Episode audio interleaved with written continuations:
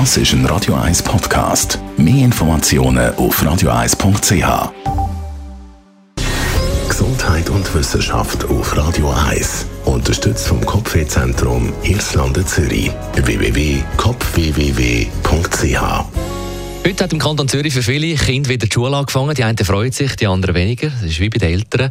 Und Bildung ist ja ein Menschenrecht. Es gibt auch heute noch sehr viele Länder, wo Kinder nicht können oder dürfen in die Schule. Darum dürfen wir uns in der Schweiz eigentlich glücklich schätzen, weil Bildung vermittelt ja Wissen, Kenntnis und Kompetenz und am gesellschaftlichen Leben dann schlussendlich können teilzunehmen. Und weil heute wieder eben Schulenfahrt ist, habe ich äh, mal den OECD bei der Live-Index für uns unter die Lupe genommen. OECD, Organisation für wirtschaftliche Zusammenarbeit und Entwicklung. Also in der Schweiz beträgt die voraussichtlich Bildungsdauer vom 5. bis 39. Lebensjahr rund 17,5 Jahre. Also ganz leicht unter dem OECD-Schnitt von 17,6 Jahren.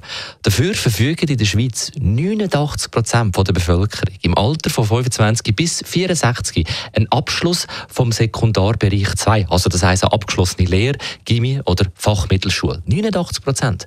Da liegt der OECD-Schnitt weltweit bei 79,1 Prozent. Prozent. Und auch was den Schulstoff betrifft, macht die Schweiz eigentlich vieles richtig. Die Schülerinnen und Schüler erreichen beim Lesen in der Mathe- und Naturwissenschaft einen Schnitt von 498 Punkten, also 10 Punkte besser als der weltweite Schnitt.